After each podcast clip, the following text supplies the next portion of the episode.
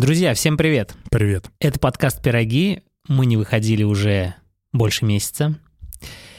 И не выходили в связи с текущими событиями, которые длятся уже практически месяц.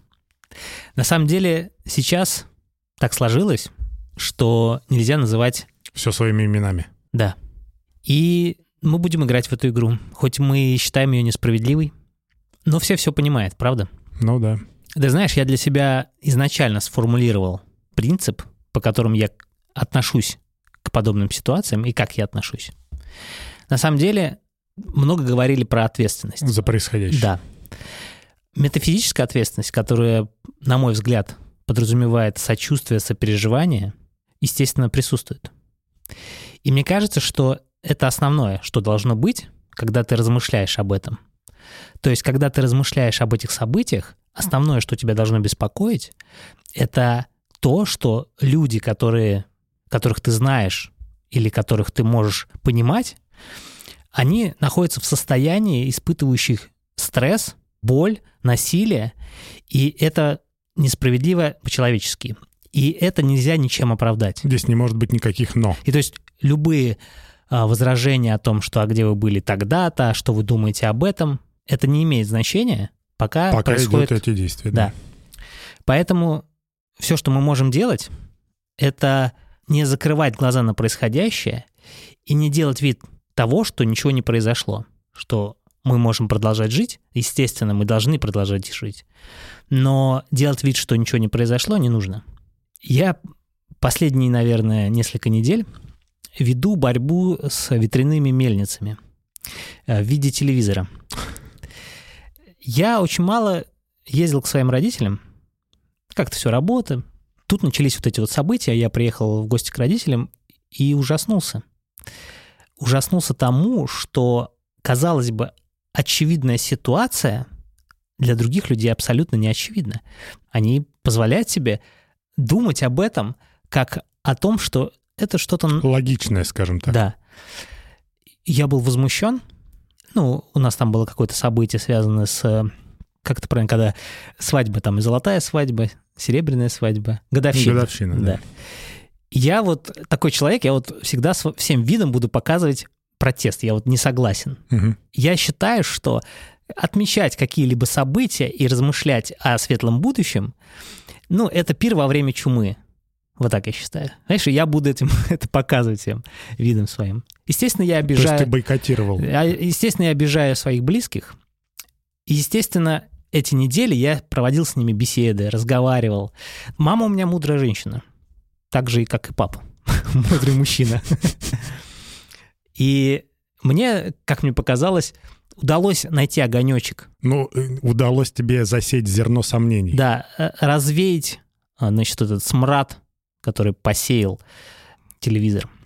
Вообще, порождение ненависти, злости и сопротивления э, с близкими людьми — это хреновая идея, потому что это и есть задача тех, кто ну, все устраивает. Создать чувство ненависти, можно сказать.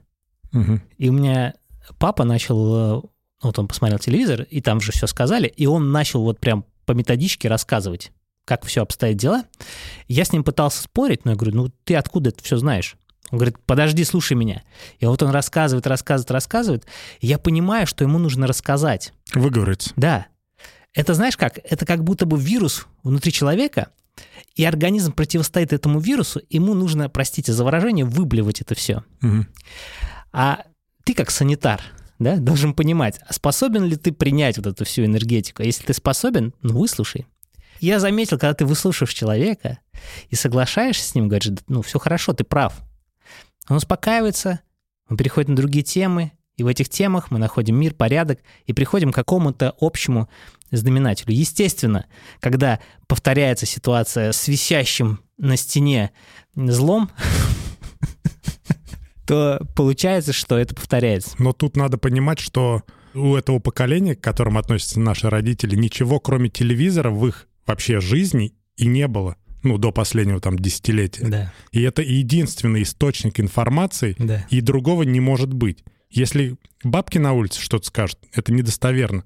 То, что скажут по телевизору, это достоверно. Так же, как и у меня родители. Я тоже с ними дискутирую на эту тему. Я говорю, «Вы откуда вы знаете? Ну, по телевизору сказали. Да, А для меня по телевизору сказали, это равно ничему. да, Ну, то есть это просто пшик. да. А вот они еще как бы вот не могут перестроиться, что есть другие источники информации. В общем, я решил, что нужно уважать близких, нужно их выслушать, нужно разговаривать спокойно и стараться призывать все-таки к гуманизму.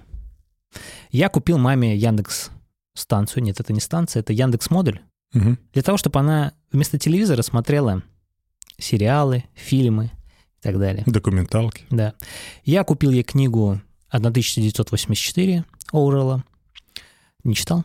Нет. Вот. Я сказал, вот, пожалуйста, почитай, это то, что нас ждет, возможно.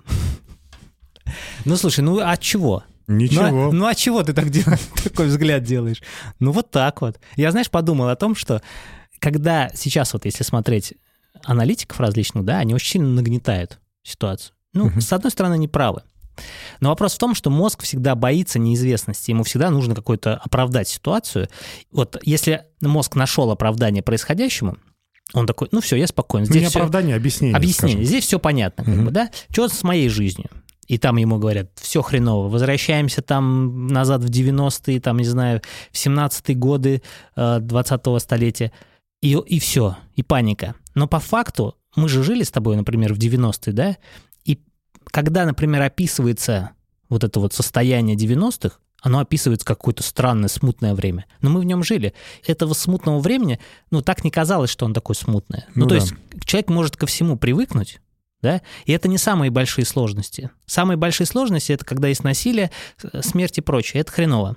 А когда у тебя есть сложности в виде какой-то экономической нестабильности, это все можно как бы пережить. И когда ты в этом, внутри этого нестабильности оказываешься, то ты не воспринимаешь это как что-то очень плохое, как если бы на старте ты об этом думал. Ну, короче, мы закаленные, ты хочешь сказать уже? этим? Нет, не закаленный. Я имею в виду, что когда ты об этом думаешь, не надо об этом думать как о великой проблеме. Я говорю, проблема — это когда умирают люди. А проблема, когда экономическая, это не совсем проблема.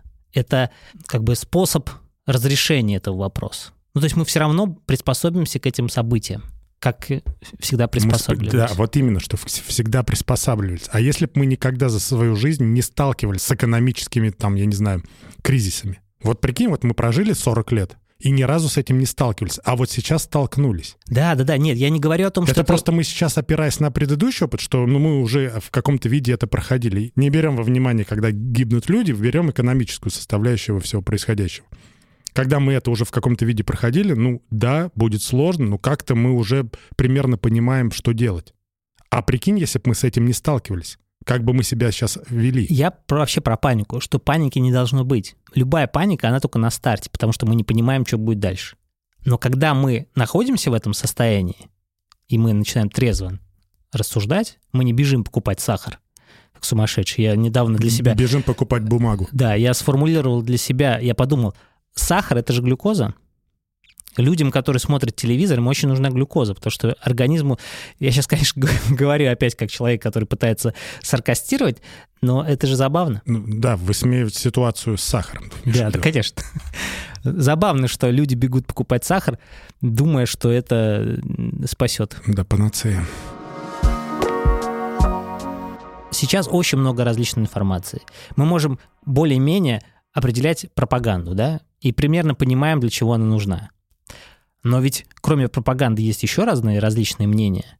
Вот, например... Причем есть пропаганда с другой, из других сторон. Ну, конечно, да, очевидно. Например, да, вот э, ты в чате, например, среди родственников находишься, и тебе родственник говорит, срочно там заблокируй какой-то номер там в Сбербанке. Но он где-то услышал такой слух, что якобы мошенники там что-то там вот делают. Казалось бы, тоже информация. И не пропаганда. Он заботится о тебе. Мгм. Но он откуда-то этот слух услышал и за- занес вот этот вот вирус в общую семью. А ты разбирайся с ним. А ты сиди разбирайся. Вот на мой взгляд, эта информация тоже недостойна внимания, скажем так. А какая достойна внимания? Ну, я для себя сформулировал следующий способ получения информации.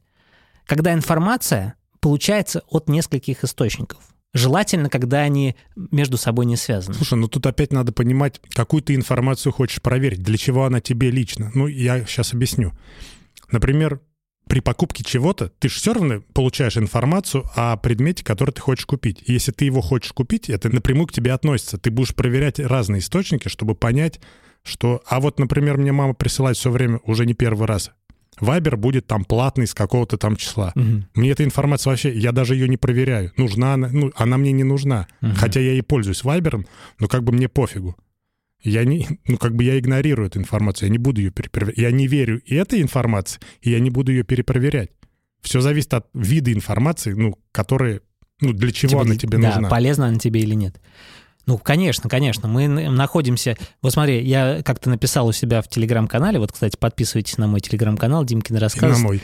И на, на Игоря оставим ссылочку в описании, что, на мой взгляд, когда все это вот произошло, социальные вот эти пузыри информационные, они полопались, и все оказались в одном большом пузыре. И потихонечку начинаешь выстраивать новые свои социальные пузыри. То есть изначально информация была общая, и всем было важно понять, а что дальше, угу. а потом ты постепенно начинаешь в этом всем, а что дальше, искать какую-то важную для себя информацию. То же самое там Viber вот станет платный, для твоей мамы это очень важно, а для тебя это тоже может быть важно, как ты с мамой будешь общаться, если Viber станет платным. Наконец-то откажемся от него. Мне кажется, всю любую информацию нужно проверять. Если она к тебе поступает, потрать немножечко времени, посмотри, а что там пишут те источники, которым ты доверяешь. Ну, не согласен. Ну, ну почему? Ну, ну, подожди, ну, блин, ну вот к тебе поступила информация, допустим, урожая пшеницы в этом году не будет в Болгарии. Ну давай, подожди. Ну, допустим. Ну допустим. Ну давай что так. тебе? Ну а если ты инвестор? Если ты, опять же, если ты инвестор, да, но я говорю конкретно сейчас про нас. Ну, ну для чего тебе? Я инвестор. Ты, ты будешь проверять эту информацию, ну, а что там с урожаем будет в этом году в Болгарии? Ну, слушай, ну, ну мне кажется, это важно. Ну, то есть, подожди, но если это подразумевает твой информационный пузырь, но это важно, я же тебе говорю, ты выстраиваешь заново свои информационные пузыри. Вот ты решил, что, ну как-то тебе Тогда, сейчас... может, этот повод, э, вот этот пузырь, откуда поступила эта информация, ликвидировать из своего поля зрения? Ну, хочешь, ликвидируй. Потому что он тебе, если он тебе, если тебя не зацепила эта информация, и тебе по боку, ну, тебе все равно, то, может, и вот. это, этот источник и не нужен? Получается фильтр. Ну, да. то есть мы, мы можем... Да, вот первый — это фильтр есть информация, которая нам абсолютно не нужна, и не надо ее проверять. Вот по твоей логике, ну, ясно и согласен тоже. Ну, давай, а информация, которая нужна тебе? Ну, конечно. Опять, а, опять же, откуда ты ее получил изначально?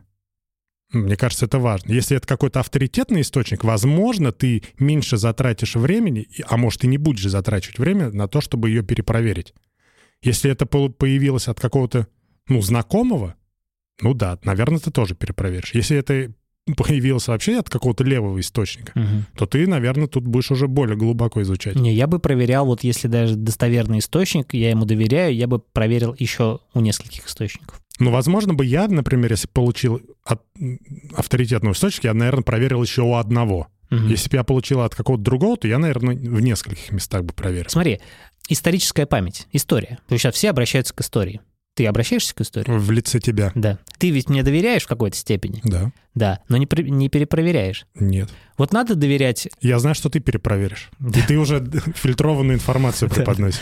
Мне кажется, что историческим событиям абсолютно сложно доверять и не стоит доверять вот из одного источника. Вот, например, выходит там фильм «Дудя», например, да? Мы посмотрели, изучили, интересно, у общества есть культурный запрос на историческую память вот таким общечеловеческим языком. Ну, перепроверь еще. Еще, вот еще пару источников.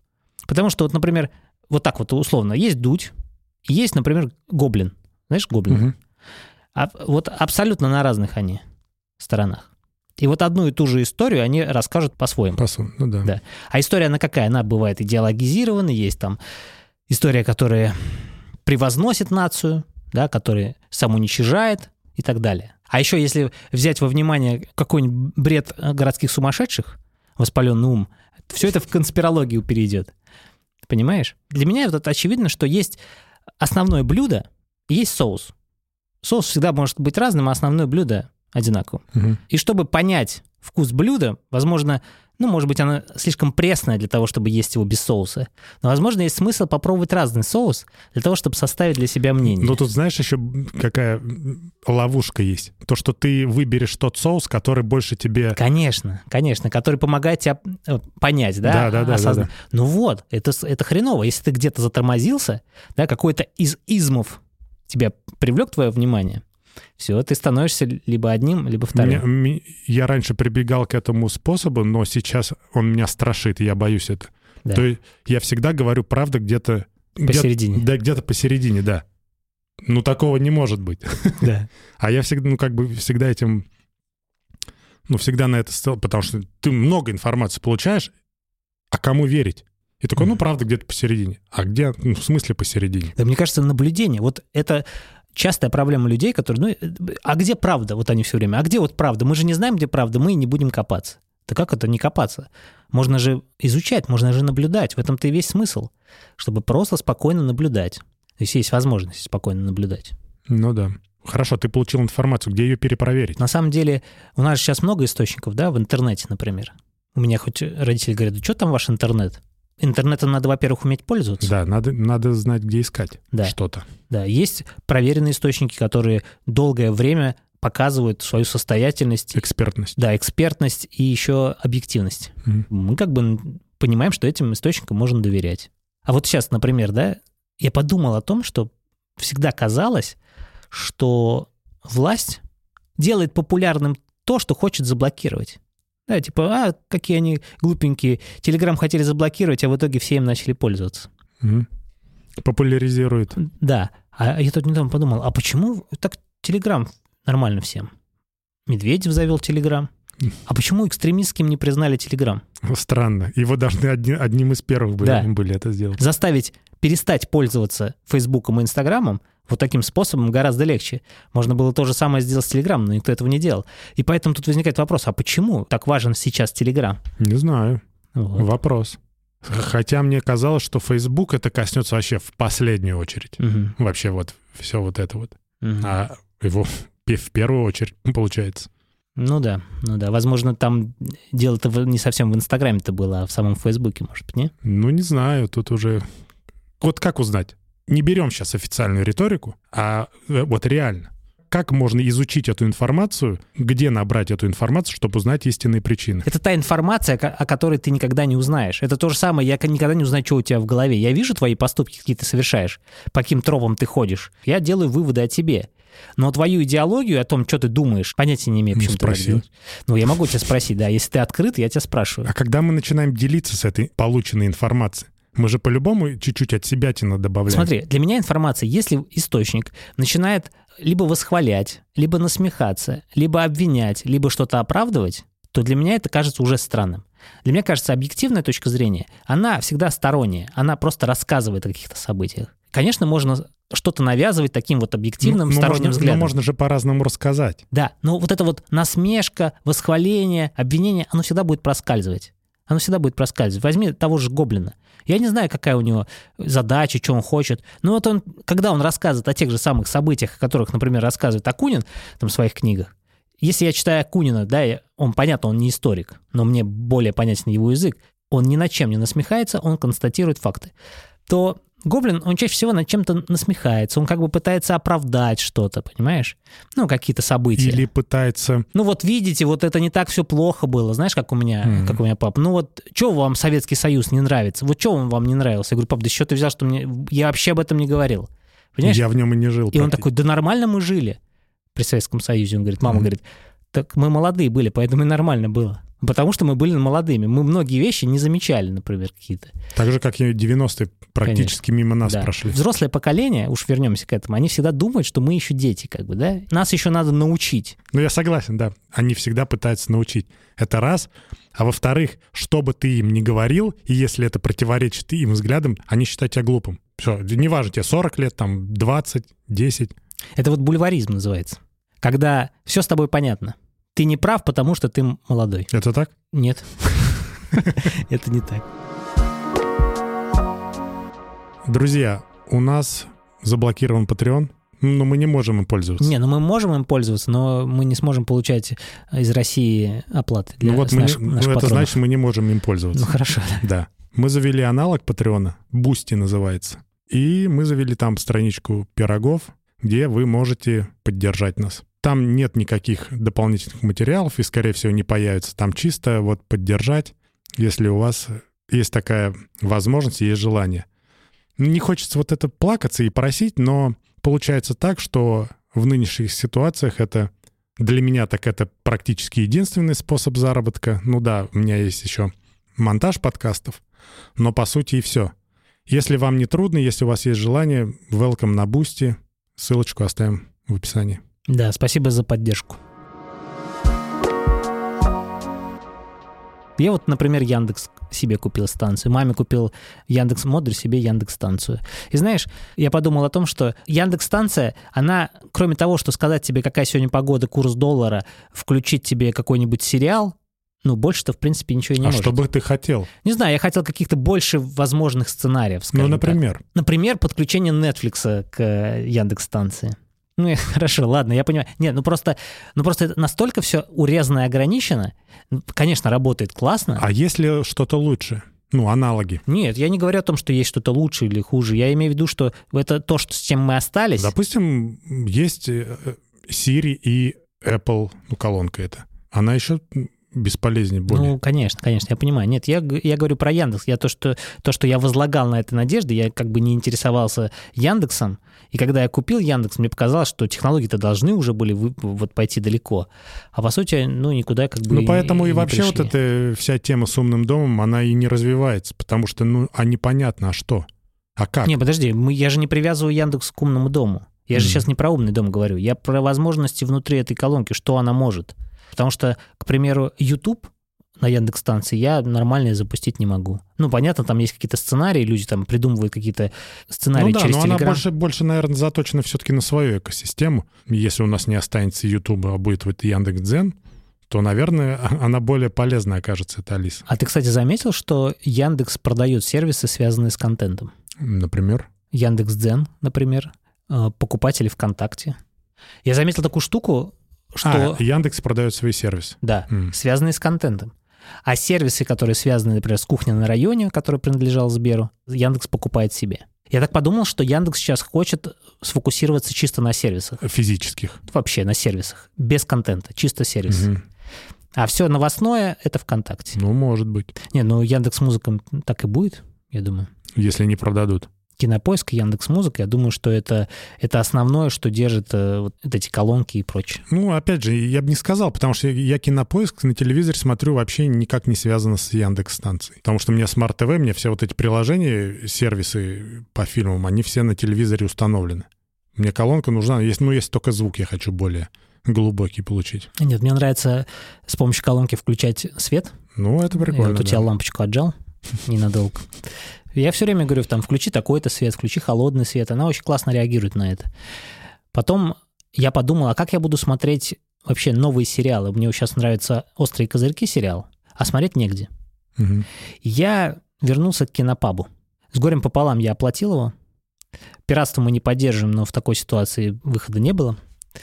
И я подумал, а как мне смотреть, когда по HDMI 1 у меня подключена Яндекс-станция, а по HDMI 2 подключена Apple TV? На ну, Apple TV, Apple Кинопаб. Ну. А как ты хочешь их законнектить? Да, ну, я нашел возможность законнектить звук по Bluetooth, угу. понятно. Но как переключаться? Вот я, дети у меня, например, смотрят мультики. Для детей Яндекс-станция, кстати, великолепна. С утра Алиса, включи Барбоскины, все, Барбоскины здесь. А для меня нет. Я нашел такой способ. Первый — это в iPhone. iPhone так всегда со мной. Можно открыть пульт, нажимаешь пульт, нажимаешь включение, Тут, понятно, телевизор уже выбран, там телевизор mm-hmm. Apple TV. Нажимаешь включение, и HDMI автоматически переключается на Apple TV. И mm-hmm. все, и ты mm-hmm. с этим пультом, тебе не нужно брать пульт от Apple TV, ты с помощью этого пульта все, э, значит, ищешь то, что тебе нужно, какой нужен контент, а Яндекс-станция, как колонка, воспроизводит звук. Ну, и ты... ты можешь ставить паузу, э, включение тоже голосом в Apple TV с помощью Яндекс-станции. Ну подожди, ты включаешь Apple TV с телевизором, да. И просишь станцию, чтобы она включила Bluetooth, чтобы оно как-то законнектилось. Нет, ну Bluetooth или, уже это включен. Все, или это все сразу автоматически, автоматически подключается? Да. Bluetooth... Яндекс станция включена всегда, и Apple TV тоже включена всегда. Apple TV отправляет звук на Яндекс станцию по Bluetooth. Смотри, какая история. Когда я включаю именно на телефоне Яндекс Музыку, блин, я не могу ее передать на, на колонку, просто нажатием там, чтобы она автоматически... Я должен сказать Алисе, чтобы она включила Bluetooth и подключить уже iPhone к блю... по Bluetooth к Алисе, и только тогда у меня будет с телефона играть музыка на колонке. Так, а почему у Алисы нет аккаунта твоего? В том-то и дело, что есть. Но она не... Но я не могу включить вот на телефоне Яндекс, ну, типа, Яндекс Музыку, трек, и сразу там одной кнопкой отправить его туда. Я должен попросить Алису включить Bluetooth и подсоединиться, и только тогда ее отправить. Я понял, понял, да. Я не знаю, на Android смартфонов можно так сделать или нет, но вот на iPhone так нельзя. И это меня раздражает. А когда, я, когда Алиса включает Bluetooth, и я включаю, ну, подключаю iPhone, и говоря уже команде Алисе колонки, она меня не слышит, потому что она по Bluetooth законнект, то есть она уже не рабочая. А почему ты не можешь ей сказать, включи этот трек э, на... Да колонке? могу сказать, просто я, например, сейчас, ну, листаю новые треки. Вот мне понравился трек, я хочу его здесь сейчас послушать. Не говорить название, а просто вот включить и сразу отправить на колонку. Мгм. Так быстро это не получится Ну, сделать. я понял, да. Не, не знаю, я на самом деле говорю ей просто словами. Даже если я нашел вот здесь вот какой-нибудь ролик YouTube, например, я говорю ей, включи YouTube, и говорю название ролика. Смотри, мне надо включить «Острые козырьки», шестой сезон, там третью Во, серию да. с 30 минуты. Да. Блин, это какой я должен монолог ей сказать? Да, смотри, Алиса, включи сериал «Острые козырьки», шестой сезон, третья серия. Все. С 15 минуты. Перемотай на 15 минуту. Все. Это быстрее гораздо, чем если ты будешь искать вот в кинопоиске, там заходить, вот это все, Bluetooth отправлять голосом, все же уже работает. Так вот, я, короче, нашел вот этот способ переключения, значит, контента. Мгм. И в целом это хреновая, конечно, идея, потому что удобнее было бы, если бы все было в Яндекс Алисе, ну а что поделаешь. Сейчас расскажу тебе про Тиньков. Что у меня с Тиньковым возникло. Лучший банк. Я бы не сказал. Если Тиньков решит у нас прорекламироваться, мы пойдем ему навстречу, потому что Тиньков для физических лиц меня устраивает вполне. Хоть Мгм. недавно начала появляться информация, что якобы Тиньков блокирует карты и, собственно, никак не может это объяснить ничем. Тиньков для физических лиц, окей. Тиньков для бизнеса. Моя любимая точка попала под санкции. Мгм. А в точке я настолько давно там, что у меня уже практически бесплатное обслуживание. Не практически, а точно бесплатное обслуживание с э, 2022 года. И очень обидно потерять такой сервис. Естественно, я от него не отказываюсь, и рублевый счет у меня там. Но я получаю деньги не только в рублях, но и в валюте. А так как SWIFT во многих банках, которые подпали под санкции, закрыт, то остается Тиньков. Ну, еще там, может, может быть, модуль банка. Это я уже говорю про юридических лиц или про ИП. И я завел счет э, в Тинькофф банке. И ждал оплаты из США. Мне пришла оплата из США. По нынешним законам, даже это, наверное, не закон, есть обязательство. 80% валютной выручки ты должен продать. Если ты оказываешь Ну, услуги... типа купить рубли. Да, купить рубли. Мгм. Я получил э, валютный платеж. Он приходит сначала на транзитный счет. То есть есть валютный контроль, который должен эту Ну, сделку проверить. Мгм. То есть ты прикрепляешь там договор или счет-фактуру, инвойс, и банк проверяет. Точка проверяла буквально за два часа. Ну, в течение суток она проверяла сделку. Тиньков что-то заморозил сделку. Ну, не заморозил, он не закрыл Ну, ее. ну, ну, долго Ну, проверял. долго. То есть Мгм. вот сделка там, э, деньги пришли с 16 17 значит, валютный контроль поставил, что вот он взял его на проверку и проверил только 21 марта. И то после того, как я в Твиттере пожаловался на них. Слушай, а валютный контроль это непосредственно в Тинькове. Да. Мгм. Я им писал в поддержку, говорю, когда вы проверите сделку? Они писали, у нас сейчас увеличены сроки. Причем это писал не, не техподдержка, а просто бот. Мгм.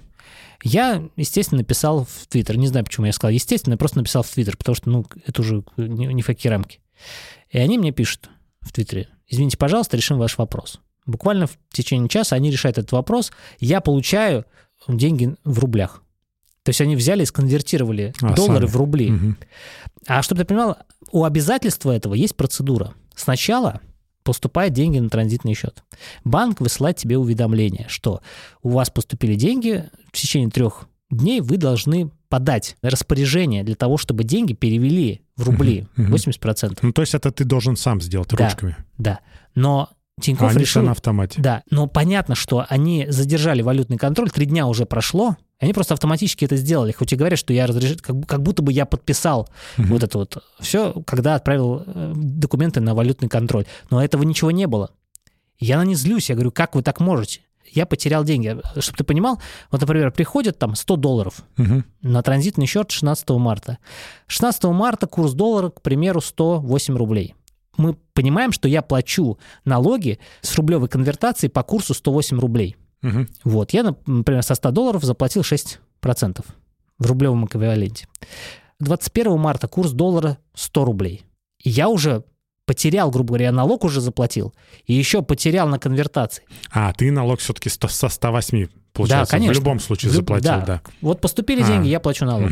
И Я на, на них ругаюсь и говорю, почему за мой счет вы решили вот обезопасить себя? Мгм. Я говорю, это абсолютно возмутительно. Говорю, и какие у вас планы разрешить мое возмущение? Они написали, что они приносят э, извинения. Я говорю, «В- мне ваши извинения, я говорю, вообще по барабану, потому что вы за мой счет, но вот повторяю эту я понял, ситуацию. да. Все, с утра они присылают мне месяц бесплатного обслуживания. Ну, там, 2000 оно стоит. Мгм. Ну, грубо говоря, по сути, оно покрывает вот мои потери. Вот. С одной стороны, это вроде как удобно, ну, ты не паришься. Ну, то есть ты не должен за этим следить, все произошло автоматически. Ну, а с другой стороны, вот видишь, какие нюансы.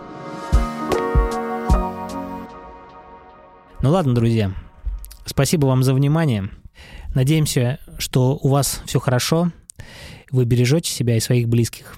Еще раз спасибо вам за внимание. Всем пока. Спасибо, что продолжаете нас слушать. Пока.